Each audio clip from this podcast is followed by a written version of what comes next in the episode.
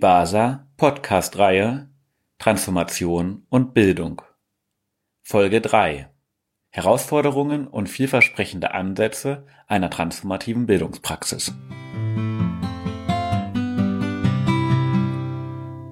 Hi und hallo an alle da draußen. Ich bin Felix und begrüße euch ganz herzlich zur dritten Folge unseres EBASA Podcasts. Mit mir am Mikrofon ist mein Kollege Carlos. Hallo, auch ich begrüße euch ganz herzlich.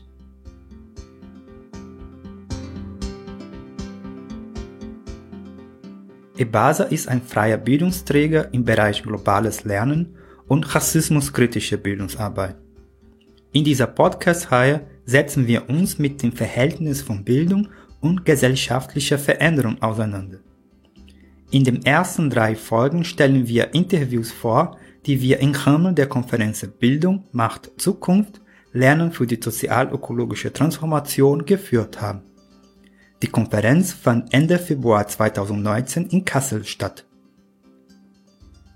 Wir sprachen mit elf Personen, die an der Konferenz mitgewirkt haben und stellten ihnen Fragen rund um das Verhältnis von Bildung und Transformation.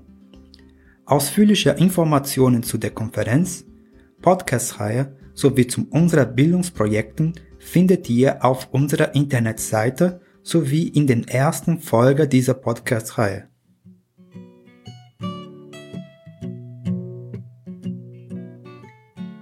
In der ersten Folge haben wir die Frage nach dem Aufkommen des Begriffs der transformativen Bildung gestellt. Im Anschluss daran fragten wir nach der Rolle von Bildung bei gesellschaftlichen Veränderungsprozessen. Nun, in der dritten Folge, steht die Frage im Mittelpunkt, wie Bildungsarbeit für eine sozial-ökologische Transformation konkret gestaltet werden könnte, um Menschen zu befähigen und zu motivieren, an gesellschaftlichen Veränderungsprozessen aktiv teilzuhaben und welche Herausforderungen gegebenenfalls im Wege stehen. Ausgehend von ihren eigenen Erfahrungen stellten wir für diese dritte Folge unseren GesprächspartnerInnen folgende Fragen. Welche Herausforderungen gibt es derzeit für eine transformative Bildungspraxis und welche Ansätze erscheinen vielversprechend?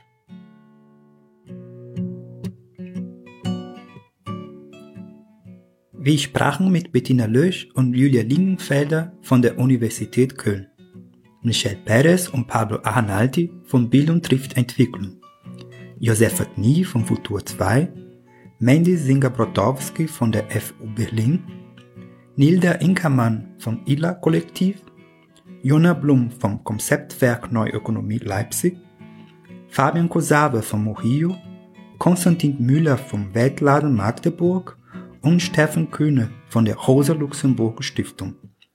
Eine ausführliche Vorstellung unserer GesprächspartnerInnen findet ihr in der ersten Folge unserer Podcast-Reihe.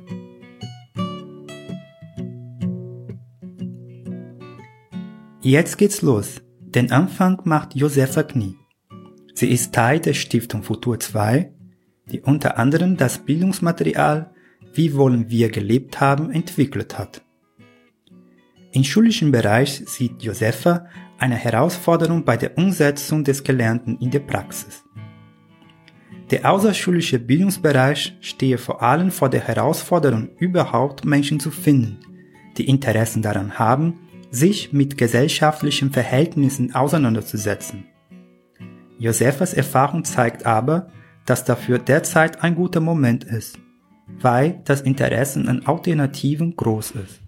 Herausforderungen würde ich sagen, sind ähm, das, was ich eben auch schon gesagt habe. Einmal, man hat irgendwie Bildung, man lernt irgendwas in der Schule, man bringt es nicht unbedingt in die Praxis.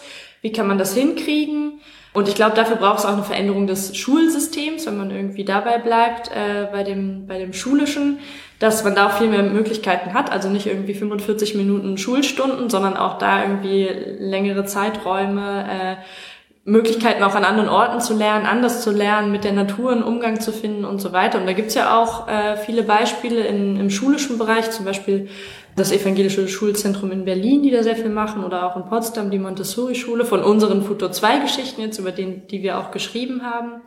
Und im außerschulischen Bereich, also alles, was nicht Schule ist und vor allem auch Erwachsene sind, erwachsene Menschen, die sich vielleicht auch an einem Punkt befinden, wo sie sagen, irgendwie passt mir das alles nicht, wie das hier läuft. Ich weiß aber nicht so richtig, wo liegen eigentlich die Probleme. Ich weiß, irgendwie ökologisch ist irgendwas schwierig, sozial ist auch nicht so toll, aber die Leute irgendwie zu finden und in eine Reflexion zu bringen und auch eben dann in eine Transformation, in eine Veränderung ihres Handelns.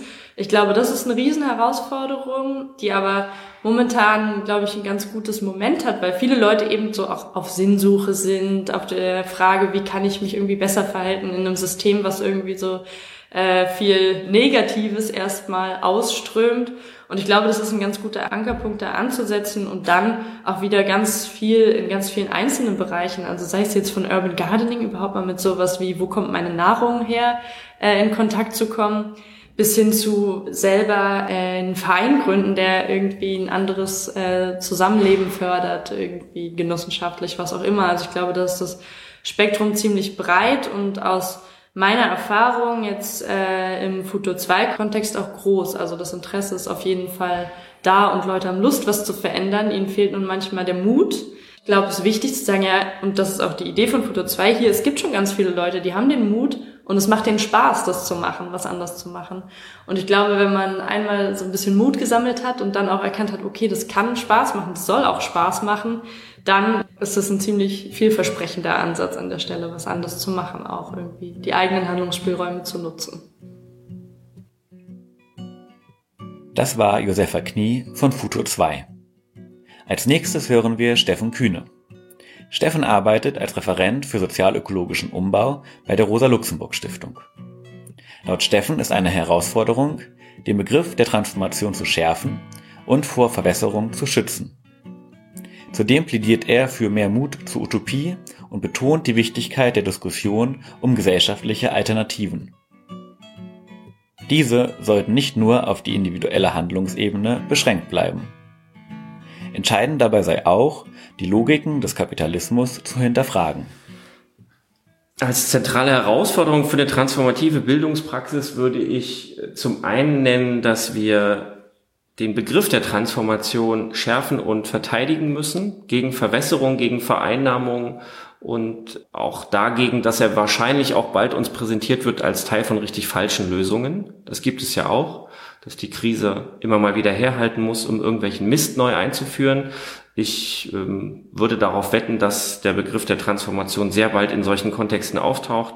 Dann müssen wir bereitstehen und sollten ihn nicht allzu schnell aufgeben. Das sind zentrale Herausforderungen, ihn zu füllen und dann eben auch zu stärken. Das Zweite, was ich sagen würde, ist, dass wir äh, mehr Mut zur Utopie brauchen. Und zwar äh, nicht so irgendwelchen Wolkenkuckucksheim Allgemeinplätzen über äh, eine schöne Zukunft, auch wenn das wichtig ist, sondern wir brauchen eine neue Diskussion darüber, wie wir eigentlich leben wollen, wie Gerechtigkeit aussieht und wie wir Zukunft gestalten wollen, die Wohlstand und Gerechtigkeit einerseits, aber eben auch die Bewahrung der Lebensgrundlagen vereinbaren kann. Und da ist es, glaube ich, so, dass wir allzu oft noch in der Kritik hängen bleiben. Und die große Herausforderung auch für Bildungsprozesse ist, ruhig mal äh, Räume zu eröffnen, Räume zu schaffen, in denen die alternativen Diskussion nach vorne geht. Und auch bei aller Sympathie, die ich für ähm, kleine äh, Ansätze von individueller Praxis habe, würde ich hier ganz gerne stark machen, dass es hier auch und gerade um gesellschaftliche Utopien gehen muss und um Alternativen, die skalierbar sind. Also es ist keine Kritik an Gemeinschaftsgärten und an ganz vielen anderen Praxen, die es gerade gibt. Aber wo wir hin müssen, um die Verhältnisse, die auch falsche Verhältnisse sind, herauszufordern, das sind ähm, Projekte und Vorschläge, die hier gefährlich werden und nicht in einem Nischendasein ähm, vielleicht unsere eigenen Kräfte und unser eigenes Gefühl der Ohnmacht so ein bisschen befriedigen. Das soll, wie gesagt, niemand kritisieren, aber ich glaube, wenn wir sagen transformative Bildungspraxis, dann müssten wir das schon auf einer gesellschaftlichen Ebene auch ansetzen. Also ich, ich glaube, wenn wir sagen, wir brauchen gesellschaftliche Alternativen, gesellschaftliche Konzepte, dann heißt es eben, dass wir uns Gedanken machen, wie wir eigentlich bestimmte Bereiche des Lebens gemeinschaftlich aufstellen. Und da würde ich sagen, äh, Hashtag Kapitalismus müssen wir drüber nachdenken, ob alle möglichen Dinge denn wirklich so unbedingt einer Profitlogik unterworfen bleiben müssen, wie das ist. Ich sage es mal jetzt ganz vorsichtig. Also ob Dinge wie eine Gesundheitsversorgung, Bildung, Energieversorgung und viele weitere Bereiche in denen das überhaupt nicht klar ist im Moment, wer, wer da am Drücker ist und ganz am Ende entscheidet, ob wir die nicht eigentlich wieder zurück unter demokratische Kontrolle holen. Das hat auch viel mit Eigentum und Eigentumsverteilung zu tun. Wir haben im Moment eine Einkommens- und Wohlstandsschere, die nicht nur im globalen Süden, sondern auch ganz konkret in der Bundesrepublik meiner Ansicht nach Demokratie gefährdet und die Bedingungen, die wir eigentlich bräuchten, um gemeinsam über gesellschaftliche Zukunft zu verhandeln, so gar nicht gibt. Also ähm, konkret sind wir in der Situation, dass wir über sowas wie Billigflüge diskutieren. Da kannst du aus einer ökologischen Perspektive von mir aus sagen, du willst jetzt ganz hohe Preise haben und die Leute sollen das alles bitte fair bezahlen und die realen ökologischen Kosten einpreisen. So wie unsere Gesellschaft inzwischen aber aufgestellt ist, ist eine reine steuerliche oder über Preise und Märkte agierende Regulation von ökologischer Krise ein Instrument zur Ungleichverteilung.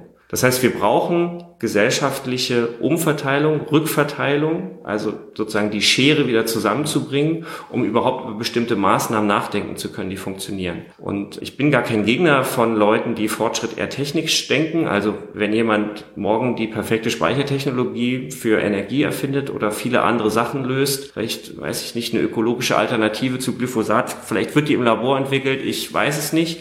Ich glaube bloß, dass wir uns nicht dem hingeben sollten, dass die Alternativen, die wir jetzt suchen müssen und für die wir auch Bildung machen, dass die auf so einer technischen, irgendwie Science-Fiction-Ebene zu finden sind. Das ist am Ende sicherlich und hoffentlich Teil ähm, eines Lösungspakets, auf das ich hoffe. Es geht aber um andere Sachen und da geht es darum, dass transformative Bildungspraxis Jetzt sage ich nochmal das Wort Praxis vielleicht ein bisschen größer geschrieben, nicht nur bestimmtes Wissen, bestimmte Konzepte in die Diskussion bringt, sondern dass Bildungspraxis selbst auch Räume der Aushandlung schafft. Wir erleben ja quasi äh, im Zuge des Rechtsdruck und vielem anderen gerade auch, äh, dass die Gesellschaft ziemlich verunsichert ist darin, wo und wie man über welche Dinge eigentlich diskutiert, mit wem man diskutiert, äh, was überhaupt Positionen sind, die in dieser Diskussion stattfinden sollen.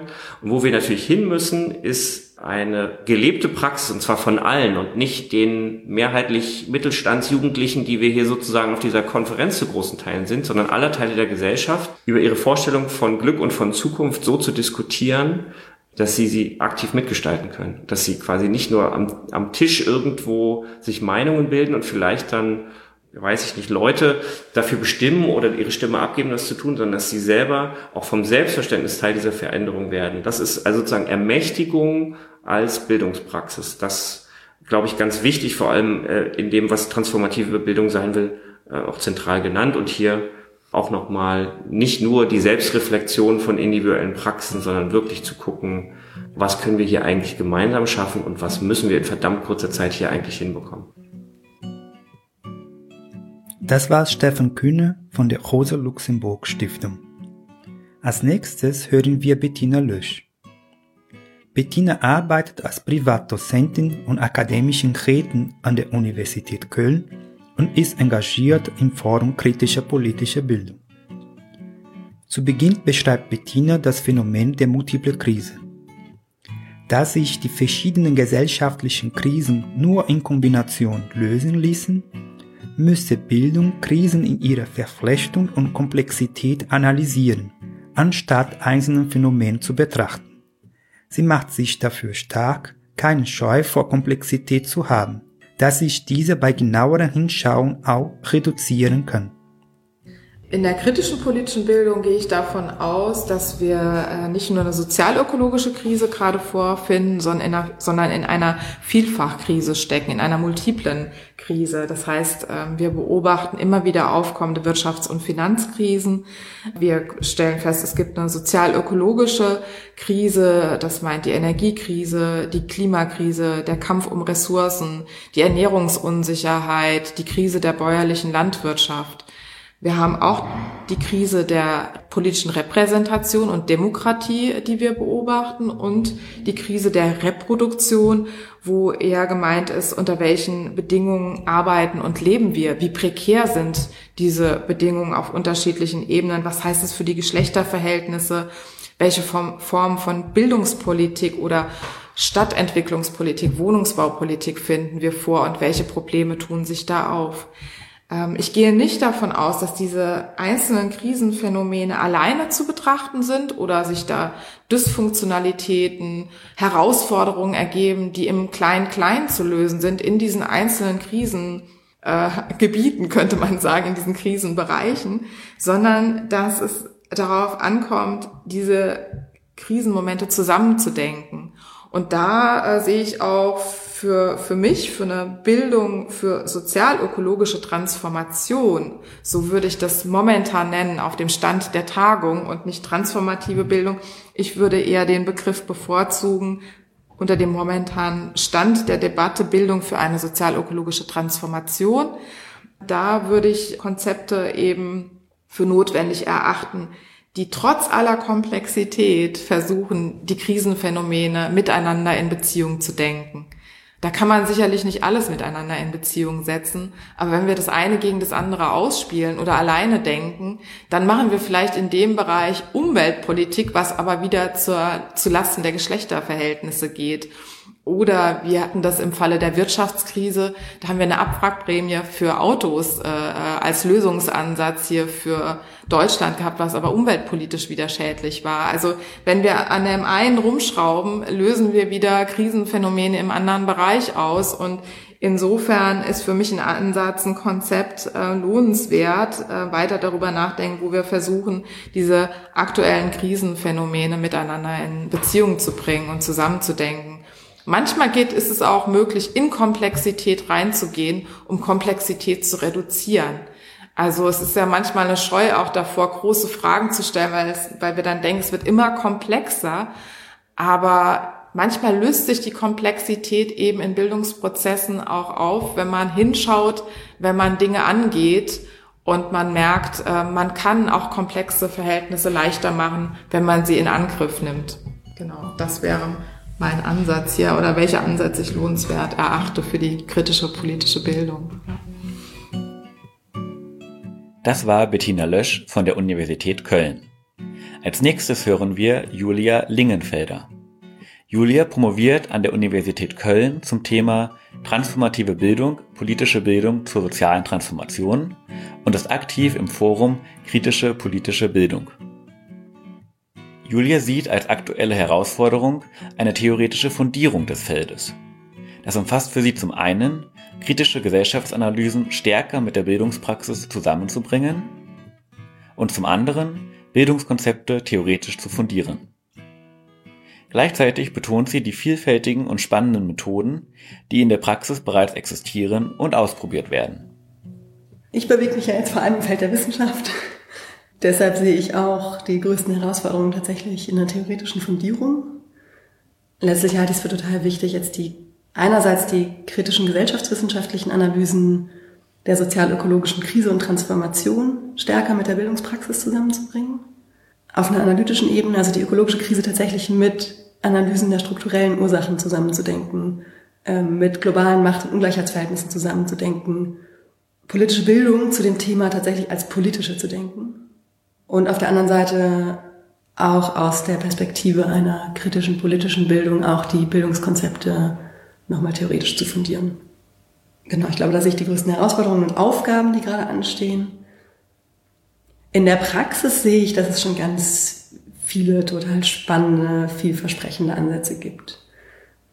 Es waren viele Akteure auch hier, von denen ich längst nicht alle kenne. Genau, vor allem im Bereich der außerschulischen politischen Bildungsarbeit, vielleicht auch mit Nähe zu sozialen Bewegungen, werden da gerade ganz spannende Methoden und Ansätze entwickelt. Vom Konzeptwerk Neue Ökonomie zum Beispiel, die Werkhefte vom Infobüro Nicaragua, um nur so ein paar zu nennen, die machen da spannende Arbeit. Genau, ich glaube, die Aufgabe von uns aus wissenschaftlicher Perspektive ist da jetzt auch den Begriff der transformativen Bildung oder zumindest politischen Bildung zur sozialökologischen Transformation nochmal aus Perspektive einer kritischen politischen Bildung zu schärfen. Das war Julia Lingenfelder von der Universität Köln. Als nächstes hören wir Nilda Inkermann. Sie ist Teil des ILA-Kollektivs, arbeitet an der Universität Kassel und ist als Bildungspraktikerin aktiv. Als Herausforderung sieht Nilda überhaupt einen Zugang zu Wissen zu schaffen. Eine weitere Schwierigkeit sei das Herunterbrechen von Komplexität und die Notwendigkeit, Zielgruppen außerhalb der sogenannten Blase zu erreichen. Sie weist zudem auf die Dringlichkeiten von Veränderungen hin und stellten Fragen in Bezug auf den Zusammenhang zwischen Aktivismus und Forschung. Vielversprechend findet sie Ansätze, die Lernen erfahrbar machen und die eine Gestaltungsoffenheit zulassen. Also wir haben uns so ein bisschen, also darauf geeinigt, beziehungsweise kenne ich das auch aus meiner eigenen Bildungspraxis, überhaupt einen Zugang zu Wissen zu schaffen. Also dass das eine große Herausforderung ist und damit zusammenhängt auch so anderes Wissen zu generieren. Also da und wenn es nur materielle Ressourcen sind, die dazu befähigen, bestimmte Forschung zu machen, bestimmte Veränderung von Lernräumen und so weiter. Also dieser ganze Komplex um bestehendes Wissen, die Dekonstruktion und der Aufbau von anderem Wissen und auch so ein aus der eigenen Positioniertheit so Anerkennungs- oder Hierarchieebenen von Wissen zu durchbrechen und nicht unbewusst dann doch zu reproduzieren und zu merken, okay, nee, nee das ist das wichtigere Wissen und das ist irgendwie weniger wichtig. Ich glaube, das ist eine sehr große Herausforderung und damit einhergehend auch das Runterbrechen von Komplexität. Also gerade die Fragen, die uns in Bezug auf sozialökologische Transformation beschäftigen, da wissen, was verschränkt ist in Bezug auf Auswirkungen, in Bezug auf Zusammenhänge, runterzubrechen für Leute, die vielleicht keine Sozialwissenschaftlerinnen sind und da ein Verständnis für zu generieren, da hadere ich selber sehr viel mit und das finde ich eine sehr große Herausforderung. Und gleichzeitig auch, das hat, kam auch in einem der Inputs, glaube ich, morgens, ähm, und ist, wird, glaube ich, auch in unseren Kontexten sehr viel verhandelt, einfach dieses Raus aus der Blase. Also dieses, natürlich ist es schön an so einem Ort und da passiert auch ganz viel. Aber was passiert denn, wenn wir mit unseren Ansätzen mal wirklich in die Kontexte gehen, wo es unbequem wird. Und dass das, ja, glaube ich, sein muss und trotzdem irgendwie auch geübt werden muss. Und dann so ein bisschen dieses, irgendwie ganz persönlich habe ich schon das Gefühl, okay, uns läuft auch die Zeit weg. Also diese Radikalität von Veränderungen in kurzer Zeit. Also es ist so, okay, wir können jetzt nicht noch Ewigkeiten rumprobieren, was der beste Weg ist, sondern jetzt muss man hier grundlegend sich und also diese Spannung zwischen nicht in Ohnmacht zu, zu ähm, kippen und handlungsunfähig zu werden und und dass auch in Bildungskontexten eventuell das passiert, wenn man die ganzen Krisen aufmacht und gleichzeitig aber auch nicht in so einen Aktivismus, der einen letztendlich am Ende auch handlungsunfähig macht, weil man sich übernimmt. Also da so eine Balance zu finden. Und da auch der, daran anschließend eigentlich so die Frage, wie können wir eigentlich zum Beispiel auch Aktivismus, also in Bezug auf soziale Bewegungen und so weiter, wo ja ganz viel Bildungsprozesse irgendwie auch non-informell stattfinden, mit Forschung verknüpfen. Also wie können da Verschränkungen stattfinden, ohne dass es immer so nebeneinander bleibt. Also Forschung auch einfach Uni als politischeren Ort zu begreifen, an dem transformative Bildung geschehen sollte, muss. Und ähm, da sehe ich gerade nicht sehr viel, was in die Richtung geht. Und das war auch äh, schon viel Thema auf, auf dieser Konferenz, die, diese Krisen begreifbar zu machen. Und zwar nicht nur kognitiv, sondern auch eben auf so einer emotionalen Ebene. Und das einzufangen und das sind irgendwie schon ziemlich viele Ebenen, an denen transformative Bildung da jetzt dran ist. Und das alles zu handeln, ist viel. Und auch einfach immer eine Zeitfrage. Merke ich selber sehr, sehr oft. Und dann zu der Frage, ähm, welche Ansätze wir als vielversprechend erachten. Und da war so ein bisschen unseres, ähm, unser Gedanke, wir wollen eigentlich weg von diesen Labeln, also weg von diesen Labeln von, okay, dieser Ansatz ist es, der bringt. und eher so ein bisschen eine Offenheit, auch Ansätze zu verschränken, zu vermitteln, irgendwie so eine Gestaltungsoffenheit in Bildungskonzepten auch ähm, herzustellen und mit dem in dem transformativen Prozess auch zu lernen. Genau. Also Ansätze, die, wie ich es gerade schon gesagt habe, also die Herausforderung, diese verschiedenen Lernebenen zu integrieren. Und gleichzeitig sind es aber, glaube ich, die Ansätze, die das machen, das sind die vielversprechenden. Also die eben nicht nur auf der kognitiven Ebene bleiben, ähm, ein bestimmtes gesellschaftliches Bild und auch hier wieder mit der Komplexität, die es schaffen, irgendwie all diese Punkte zu integrieren und dadurch so eine Bewusstseinsebene anzusprechen. Und ganz allgemein Ansätze, die Lernen erfahrbar machen und nicht einfach nur ja, Lernen als, als was zu begreifen, was irgendwie im Klassenraum stattfindet oder im Hörsaal. Also so Lernen ist mehr, sehr, sehr viel mehr als das. Und ich glaube, wir können alle ziemlich viele Geschichten davon erzählen, wo wir was gelernt haben. Und das ist wahrscheinlich in den wenigsten Fällen die Schule oder die Uni. Das war Nilda Inkermann vom ILA-Kollektiv. Als nächstes hören wir Michelle Perez und Pablo Aljanati. Sie sind Bildungsreferentinnen im Rahmen des Programms Bildung trifft Entwicklung beim EPITS, dem Entwicklungspädagogischen Informationszentrum in Reutlingen. Pablo nennt die aktuellen gesellschaftlichen Strukturen als große Herausforderung, welche gegen die Idee einer Transformation arbeiten. Im Vergleich zu politischen Prozessen könnten wir mit Bildungsarbeit eher kleine Schritte gehen, diese spielten aber eine wichtige Rolle. Auf der individuellen Ebene plädiert er dafür, die Komfortzone zu verlassen. Trotz aller Schwierigkeiten blickt er hoffnungsvoll in die Zukunft. Michel stellt zu Beginn die Frage, wie wir Menschen in Machtpositionen erreichen können und wie wir damit umgehen, wenn diese Menschenrechte nicht als Priorität setzen. Sie betont außerdem die gegenwärtige Bedeutung von Paulo Freire für die Bildungsarbeit in anderen Regionen der Welt und hofft darauf, dass Freire auch hier Einfluss gewinnt. Andere Ansätze, wie die gewaltfreie Kommunikation, könnten Bildungsarbeit unterstützen. Ehrlich gesagt, optimistisch bin ich nicht, äh, aber das macht mich auch nicht traurig. Ja?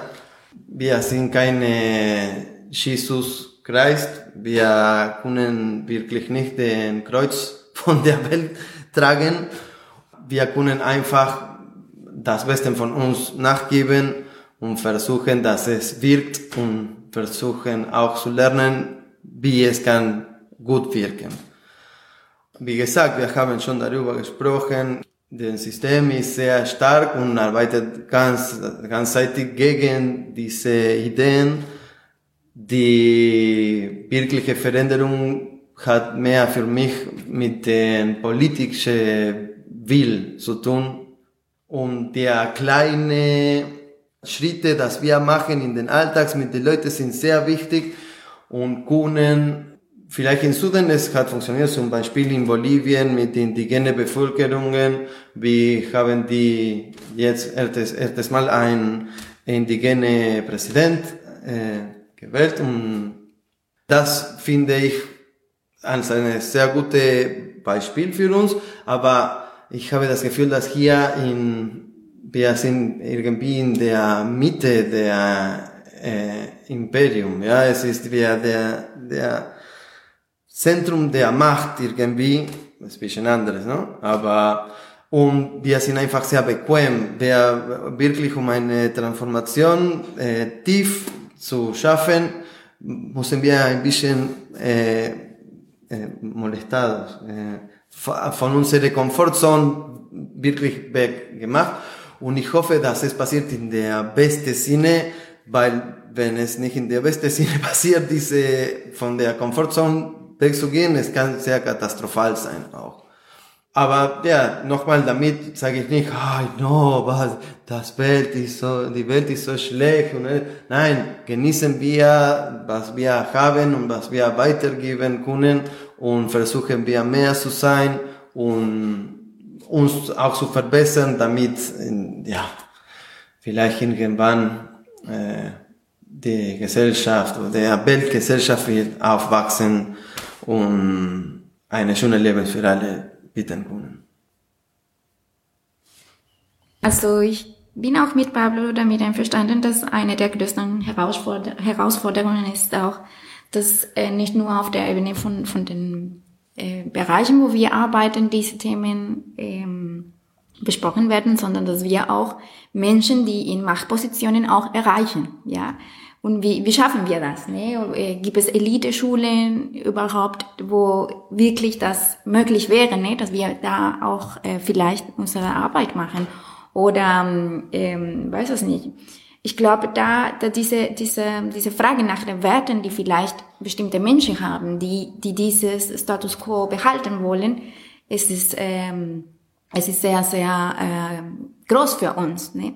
Weil ich glaube, in, in so einer Veranstaltung sind wir alle sehr, haben wir eine sehr ähnliche äh, Perspektive, ne? was zu ändern ist. Und wir kommen, oder für uns ist es auch ein, ein Startpunkt, dass, dass wir die Menschenrechte beachten wollen. Ne? Aber wenn wir mit anderen, also mit Menschen, die keine Ahnung äh, Unternehmen leiten oder Politiker sprechen, für sie ist vielleicht nicht das die Priorität. Ne? Und da finde ich die größte Herausforderung für die äh, Bildung, ne? dass, dass diese Menschen erreicht werden.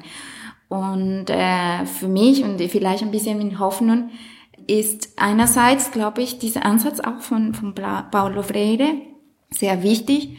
Ich glaube auch äh, in, in der Basis, also dass es weiter verbreitet wird. Äh, Gott sei Dank passiert jetzt äh, in Ländern des Südens, dass, dass äh, sein Denken weiter ähm, verbreitet wird und die Menschen sich organisieren, weiter äh, bilden, äh, machen, also für sich, aber auch äh, um die Realität der, des Kontextes auch zu verändern. Und ich finde auch sehr wichtig, dass auch hier langsam auch eine, eine, eine Bewegung kommt, auch dass die Menschen mehr sich äh, mit Themen wie hm, Konfliktkultur, also Frieden, äh, Kommunikation, ne, wie war's?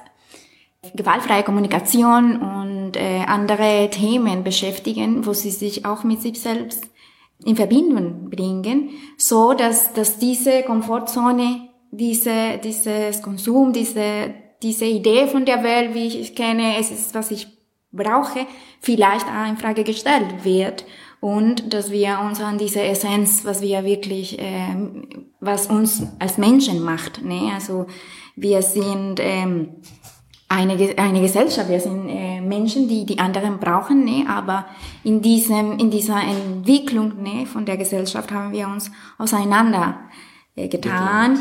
Und ähm, das ist, glaube ich, äh, sehr, sehr wichtig, ne? dass es langsam auch dazu kommt, dass es wir wieder zu uns finden. Ja?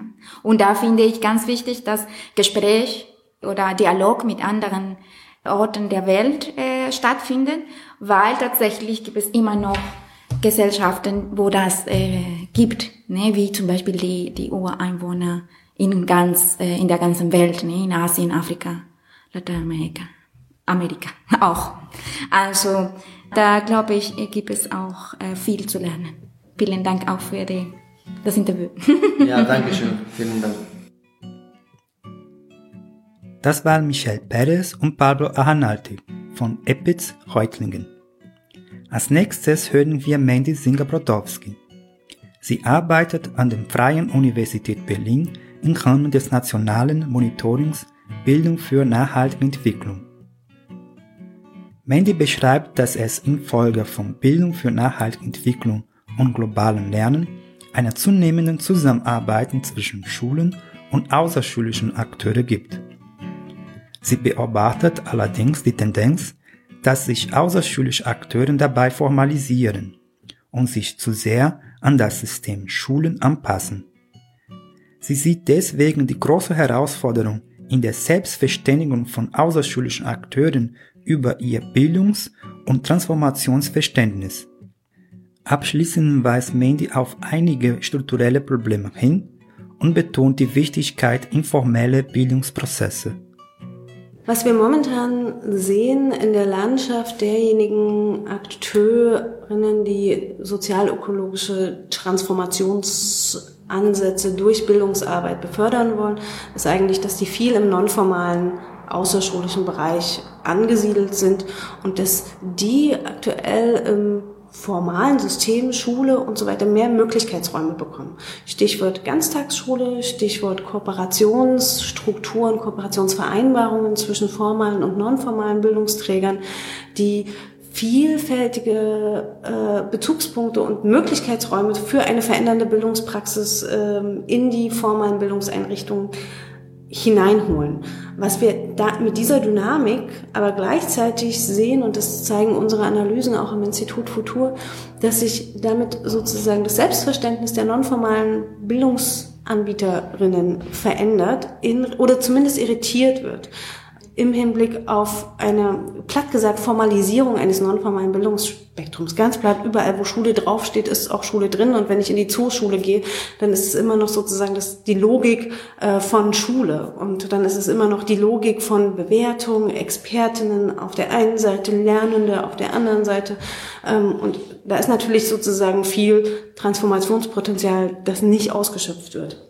Das heißt, ich glaube, die große Herausforderung sehe ich aktuell in einer ähm, Selbstverständigung nonformaler Bildungsanbieterin über ihr eigenes Verständnis von Bildung, von Lernen, von Emanzipation, von Kritik, von politischer Praxis, von, von eigenen Transformationstheorien, um da sozusagen gestärkt in diese sich öffnenden Möglichkeitsfenster innerhalb des formalen Systems reinzubekommen. Denn das hat die BNE und das globale Lernen ja geschafft. Sie haben im System Möglichkeitsfenster aufgemacht für die Kooperation mit nonformalen Bildungs Anbieterinnen und äh, wie die jetzt sozusagen so gestaltet werden können, dass am Ende nicht überall dort, wo Schule draufsteht, auch Schule drin ist.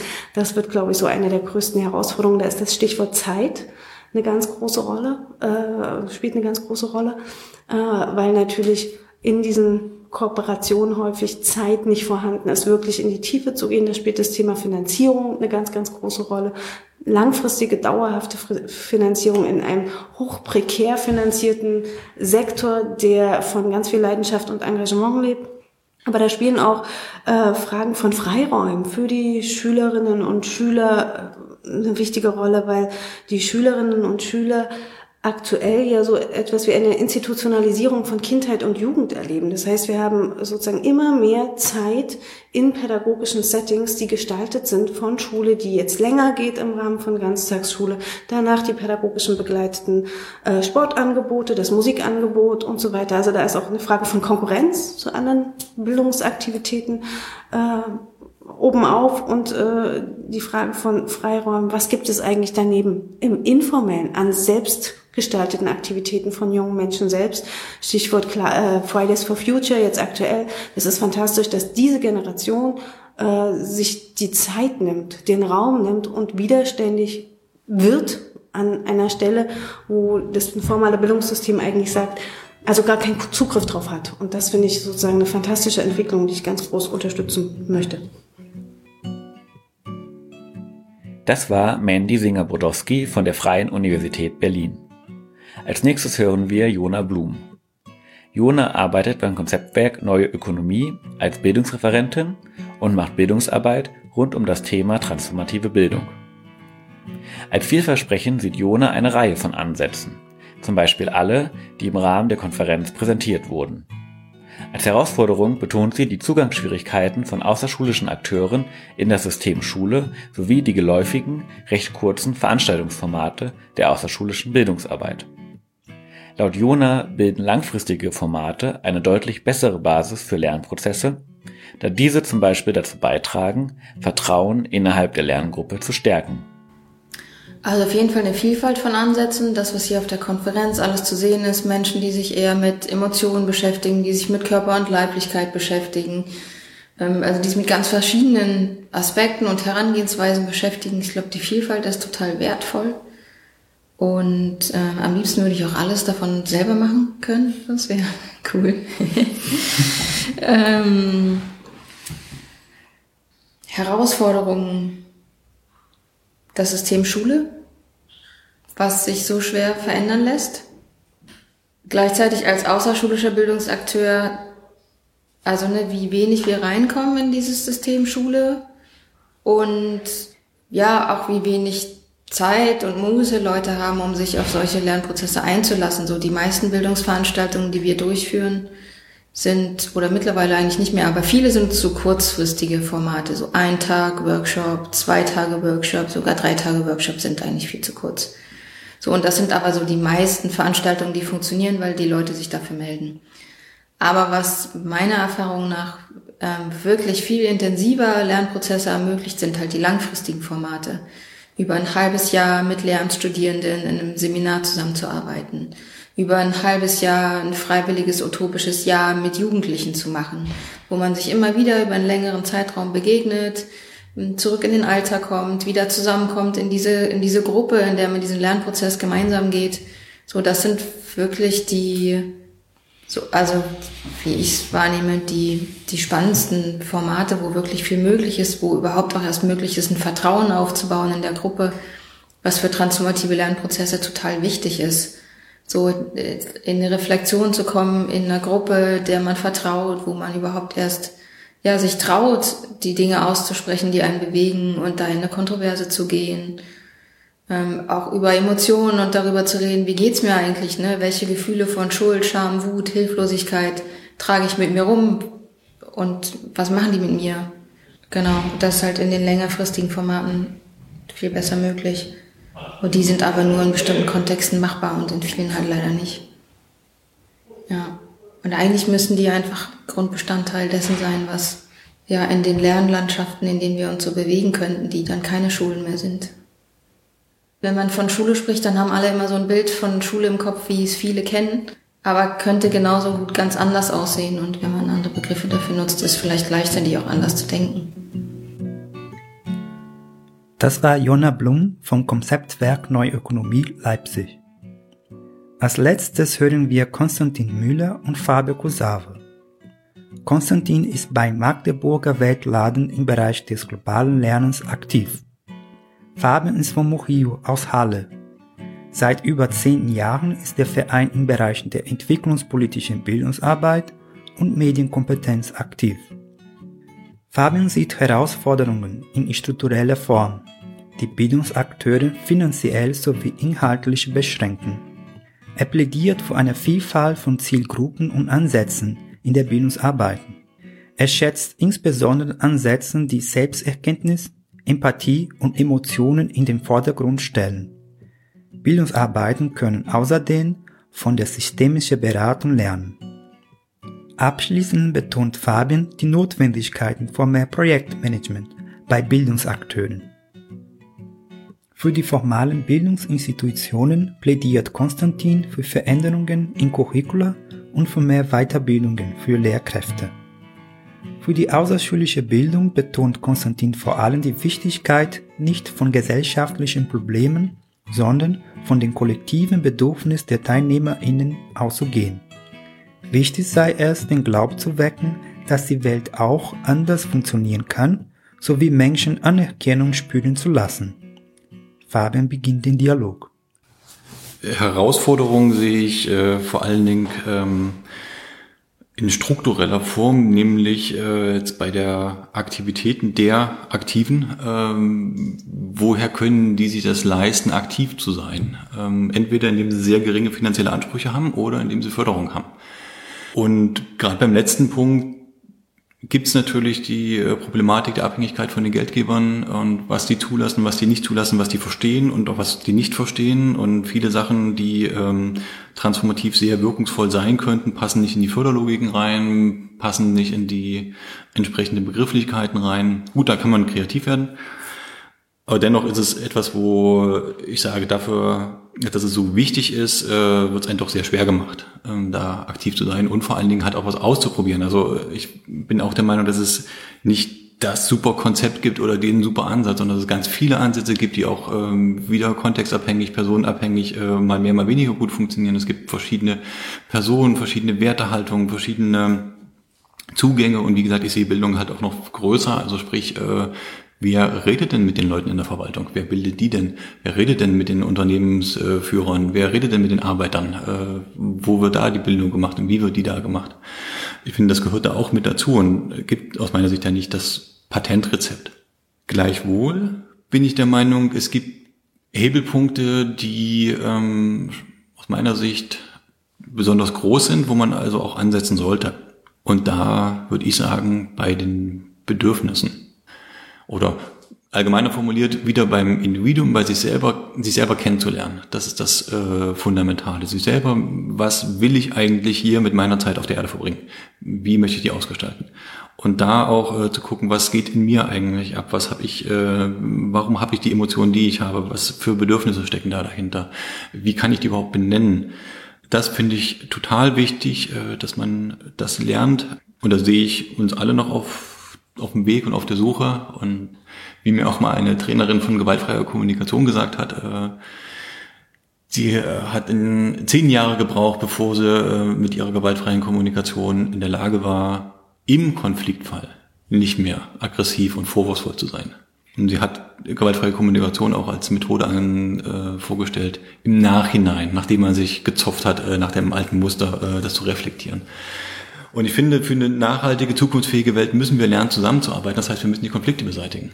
Konflikte, die äh, wir mit anderen Menschen haben. Und das fängt ja schon durch Sprache an, durch fehlende Empathie, durch fehlendes Verständnis, durch fehlendes Verständnis, was einem, selber abgeht. Man projiziert ja viel nach außen. Das, was einen anderen stört, liegt ja meistens in einem selber drin, sonst wird es einen nicht stören. Und man sieht ja die Probleme immer nur im Außen und im anderen und nicht bei sich. Also das ist, da finde ich ein ganz, ganz großer Hebel, dass man da ansetzen muss in dieser Bewusstseinsbildung, äh, Herzensbildung oder wie man die nennen möchte. Also weg von den kognitiven, von den ganzen Informationen. Das ist dann auch notwendig, äh, hat aber einen viel zu hohen Stellenwert.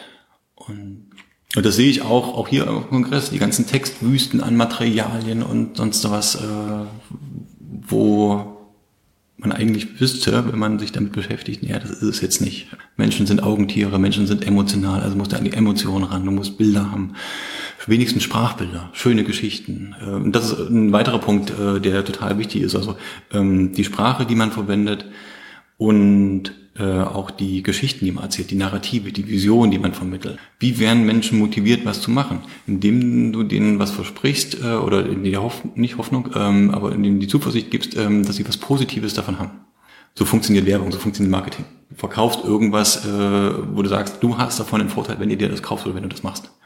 Und das sollte aus meiner Sicht auch ähm, stärker in der Bildung äh, Einzug halten, dass man äh, positive Vision vermittelt von der Gesellschaft, äh, wie sie sein könnte. Optionen aufzeigt. Nur nicht sagen, so muss es werden, sondern so könnte es sein. Und da gibt es noch diese Konzepte und dieses, und die können sich auch widersprechen, weil es geht ja gar nicht darum, das eine zu umzusetzen, sondern äh, den Möglichkeitsraum zu eröffnen, ähm, weiterzudenken. Und da sich übrigens vielleicht eine, ein Ansatz, äh, der mir ganz gut gefällt, ist äh, die systemische Beratung gibt ja auch, oder mir hat mal ein, ein, Trainer für systemische Beratung gesagt, wenn man Probleme nicht lösen möchte, wenn man in so eine sogenannte Problemtrance kommen möchte, dann beschäftige dich mit den Ursachen und wer dafür verantwortlich ist. Und jetzt können wir mal gucken, was wir machen. Wir gucken nach den Ursachen, wer ist dafür verantwortlich, böse Industrie, böse Politik. Haben wir wieder Feindbilder aufgebaut. Und das ist zumindest in der systemischen Beratungspraxis äh, der Garant dafür, dass sich nichts ändert. Und da geht's immer darum, er hat es so schön gesagt, Fragen stellen, Fragen, die einen Unterschied machen und die Leute ermutigen, äh, aus, ihren, aus ihrer Komfortzone rauszukommen und neue Dinge zu denken. Äh, diese Vorwürfe nicht möglich gehalten haben. Und das sollte man stärker machen und äh, ich glaube, da ist, ist ein weiterer großer Hebel. Das sind jetzt mal ein paar Sachen von mir. Es gäbe noch mehr, ähm, die aber in eine ähnliche Richtung gehen oder wo ich sagen würde, die Hebelpunkte sind ein bisschen kleiner. Oder nee, doch, noch einer. äh, auch so eine Erkenntnis, die ich jetzt in den letzten Jahr, beziehungsweise Jahren, in den letzten zwei Jahren hatte, ähm, dass es nicht geht ohne Struktur. Äh, Im Sinne von, ich sage mal ganz salopp gesagt, ein bisschen Projektmanagement. Was möchte ich erreichen? Wie komme ich dahin? Welche Schritte muss ich dafür gehen? In, wenn ich in zehn Jahren da sein möchte, was möchte ich in, in fünf Jahren erreicht haben? Was möchte ich in zwei Jahren erreicht haben? Was möchte ich nächstes Jahr erreicht haben? Und welchen Schritt muss ich bis nächste Woche gegangen sein? Und das fehlt total. Auch bei uns, auch bei mir, auch äh, halt in der Szene, das ist halt nicht, ich finde halt so eine Strukturierung nicht wirklich vorhanden ist und jeder irgendwie ein bisschen hinwurschtelt. Ich kann verstehen, warum es so ist. Strukturelle Bedingungen, Zeitknappheit äh, und so weiter. Sehe aber auch gleichzeitig äh, einen Punkt, der sehr hilfreich wäre, wenn man ein klareres Ziel hat und klarere Schritte geplant hat, die man natürlich auch immer wieder verändern kann. Aber es ist einfach so ein bisschen so vor sich hingewurschtelt und dann wundert man sich, dass man nicht vorwärts kommt. Ich weiß nicht, wo ich anfangen soll. damit äh, Fabian äh, zu widersprechen oder ihn vielleicht besser zu ergänzen und andere Perspektiven äh, dagegen zu stellen. Ich glaube, Herausforderungen für transformative Bildungspraxis kann man jetzt erstmal sozusagen innerhalb des konventionellen Bildungssystems denken und außerhalb. Ich habe gerade vor drei Tagen den Artikel in der Zeit gelesen, die Mittel- und Oberschicht hebt sich ab und hebt ab äh, im Bildungssystem durch freie Schulen, die sie sich gründen. Und ich äh, denke, wichtig ist es, äh, die richtigen Ansätze, die richtige Haltung äh, zum Lernen, gemeinsam lernen ähm, und die richtigen Themen und Fragen und auch Modelle in die Schulen zu bringen. Eben im Workshop äh, zu den Bildungsmaterialien von Attac sagte eine Lehrerin, es wird immer noch Planwirtschaft gelernt im, im Fach äh, Wirtschaft, was schon ganz wenig ist, und nicht neue Ansätze wie Gemeinwohlökonomie oder, oder Commons. Und das geht hier rein und da raus äh, bei, bei, bei den Schülern. Und ich denke, das ist tatsächlich, wenn man einen großen Hebel haben will, Fabian fragte mal danach, ist das der Ansatz, dass wir natürlich in die Curricula und in die Köpfe der Lehrenden den Mut und die alternativen Ideen, Konzepte oder Fragen, die erweiterten Fragen sozusagen bringen muss, damit das mit den Schülerinnen und Schülern äh, verhandelt und diskutiert wird. Jetzt aus der Perspektive der außerschulischen Bildung betrachtet und vielleicht auch eingehend auf einige Dinge, die Fabian gesagt hat. Ich denke, also vielleicht ist ja der Fehler, dass wir häufig äh, von entweder vom Thema äh, ausgehen, das heißt, wir gehen mit einem Problem, Problemfeld, äh, in die, in, machen Schulprojekttage, gehen dann mit dem Problem oder dem Thema zu den Schülern und gehen nicht von den Schülern aus. Und jetzt hat Fabian vorgeschlagen, wenn man mit Leuten darüber redet, was sind ihre ureigenen Bedürfnisse und davon ausgeht und damit in einem guten Kontakt ist, äh, dann kommt man vielleicht zu anderen Lebenswegen und Lebensformen. Und ich würde gerne das nochmal wieder weiten und denken, ähm, ich, würde, ich würde nicht gerne, ich würde ungern starten bei den individuellen Bedürfnissen, weil auch sozusagen Bedürfniserfüllung ist ja ein Teil im Konsumismus sozusagen. Ne? Ich würde auch sagen, äh, der Kapitalismus, der Konsumismus und auch das politische System funktionieren beide auf eine ähnliche Art und Weise, nämlich durch Verführung. Also ich verführe die Wählenden oder die Konsumierenden zu etwas, indem ich ihnen für sie selber für, für, für ihren Egoismus etwas anbiete. Und äh, vielleicht äh, müssen wir häufiger äh, zu der Frage verführen, wie schaffen wir es denn eigentlich in Harmonie miteinander zu leben, in Harmonie mit anderen Menschen und in Harmonie mit der Natur. Ich glaube, wenn man äh, Schülerinnen und Schüler einlädt, und ihnen hilft, sich zu befreien von dem ganzen anderen Quatsch, der sozusagen anerzogen wird, der konditioniert wird und der äh, induziert wird und zu dem verführt wird in der, in der Wettbewerbs- und Leistungsgesellschaft, äh, in der Kon Konsumgesellschaft. Und das ist dieses Unlearning, erstmal das Befreien davon. Und dann sozusagen die Frage stellt, wollt ihr gerne in einer Gesellschaft leben, die über Gebühr und über alle Maßen die Natur ausbeutet oder wo einzelne Menschen andere Menschen ausbeuten und auf deren Rücken liegen, äh, leben. Wollt ihr in einer Welt mit Ungerechtigkeit leben, dann werden die allermeisten Nein sagen. Das ist vielleicht auch das Menschenbild, was ich immer wieder auferstehen lassen muss in mir und woran ich mich so ein bisschen festhalte. Aber ich glaube nicht, dass der Mensch sozusagen von vornherein gepolt ist auf Ausbeutung sondern das Gegenteil ist der Fall. Und man muss vielleicht die Lust wieder wecken und die Mut, den Glauben daran wecken, dass es auch äh, anders geht, im, im Großen wie im Kleinen. So. Und ich denke halt auch, das können wir wecken, indem wir immer wieder die Frage stellen, in welcher Gesellschaft würden wir gerne leben? Wie wünschst du dir deinen Klassenzusammenhalt, Zusammenhang? Wie, wie möchtest du gerne, äh, dass mit dir umgegangen wird? Wie möchtest du dann vielleicht in der Folge auch mit anderen umgehen? Ich denke tatsächlich, äh, solche Fragen nach Harmonie, also Harmonie, äh, ja, auch Fragen nach Gerechtigkeit, das klingt schon wieder sehr, sehr politisch, aber Fragen nach Gerechtigkeit, nach Harmonie, nach Balance und auch nach Demut äh, sind durchaus wichtig und angebracht. Und es ist wirklich Zeit. Also Demut zu haben, Nicht zu fragen, was willst du, was willst du, was bin ich, was will ich konsumieren, was will ich sagen, was will ich vermitteln. Warum kritisiere ich jetzt den anderen, dass er nicht gegendert hat? Vielleicht, weil ich es besser weiß. Aber sozusagen Demut vor allen anderen, vor ihrem Erfahrungshintergrund, vor ihrem Bildungsstand, vor ihrem Vorwissen ähm, und auch Demut vor der, vor der Natur einfach mal wieder äh, berücksichtigen. Ich finde, das ist ein Wort, was mir häufiger, viel, viel häufiger Demut und auch Respekt, auch sowas wie vielleicht Respekt vor dem Alter oder vor älteren Menschen und deren Erfahrung und Weisheit, das ist mir in meinem Leben äh, überall auf der Welt begegnet, der Begriff, nur nicht in Deutschland. Ich glaube, ähm, vielleicht ist es auch tatsächlich, die, Frage ist ja, wie wollen Menschen Menschen werden in dieser Gesellschaft und was wollen sie erreichen? Und ich glaube, viele Menschen wollen irgendwie gesehen werden und wollen auf Facebook gesehen werden und wollen gesehen werden mit äh, auch ihrem Handy vielleicht oder ihrem Auto äh, und, und ihren, ihren Klamotten.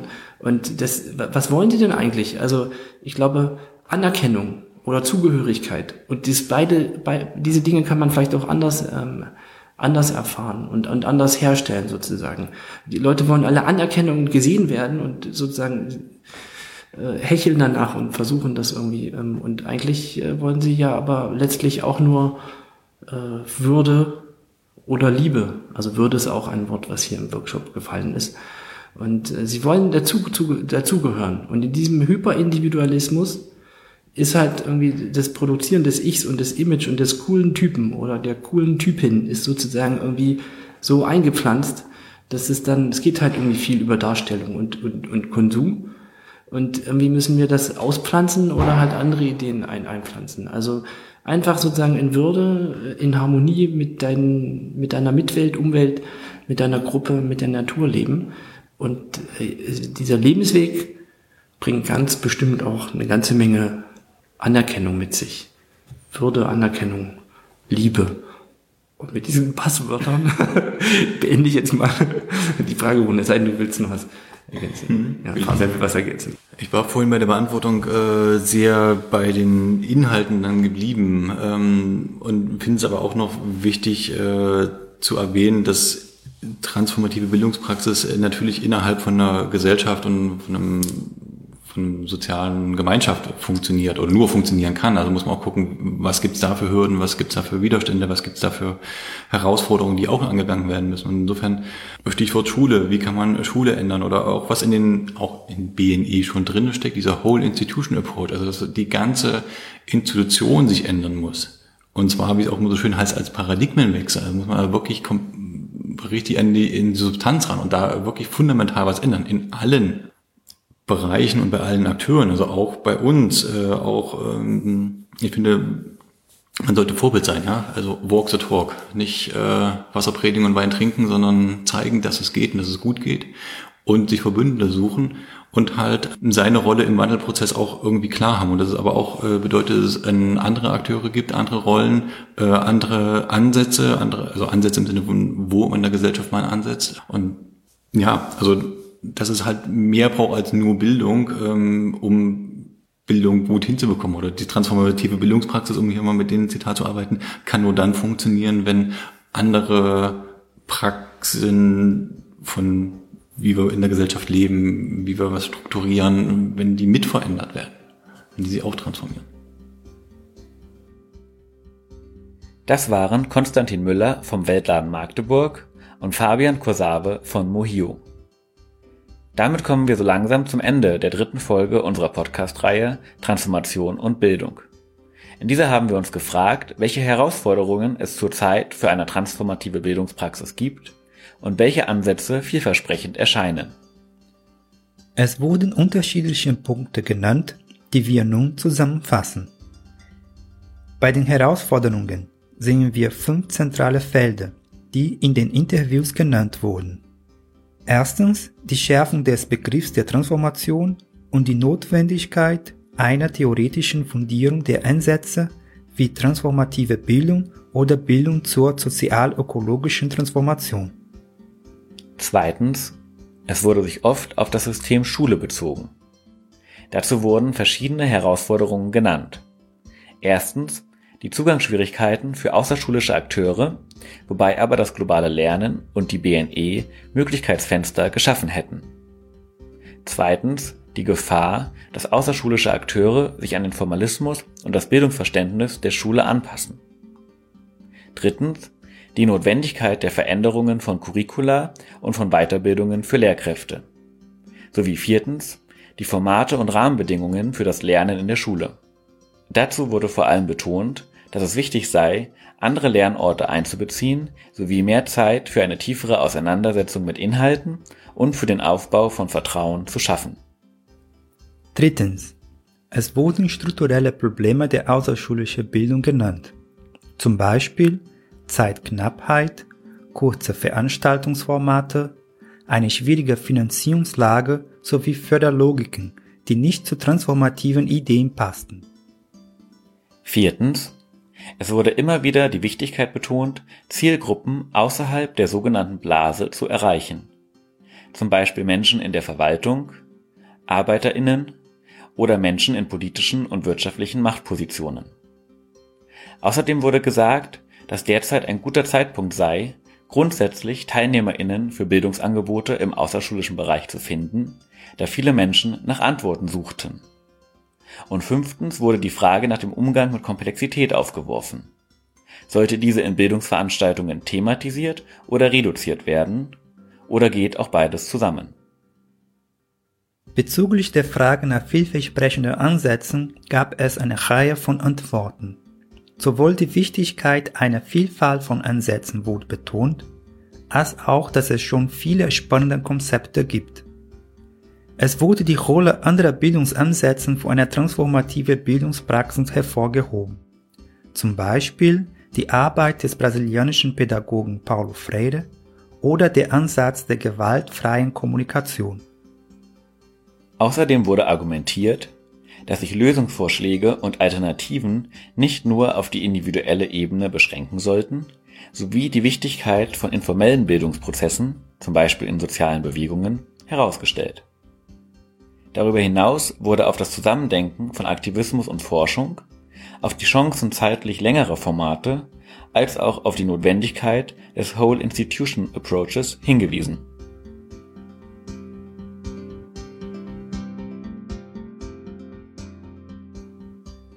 Das war die dritte Folge unserer Podcast-Reihe Transformation und Bildung. Wir bedanken uns bei unseren InterviewpartnerInnen für ihre Zeit im Rahmen der Konferenz Bildung macht Zukunft. Wir würden uns wieder sehr über euren Feedback zu dem Podcast freuen. Schreibt uns eine E-Mail an info@ebasa.org.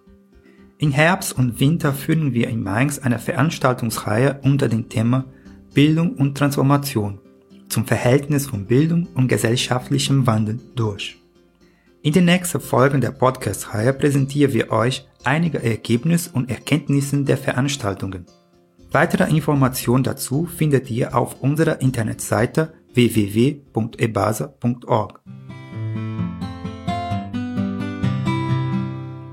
Das war's für heute. Alles Gute und bis zum nächsten Mal sagen Felix und Carlos.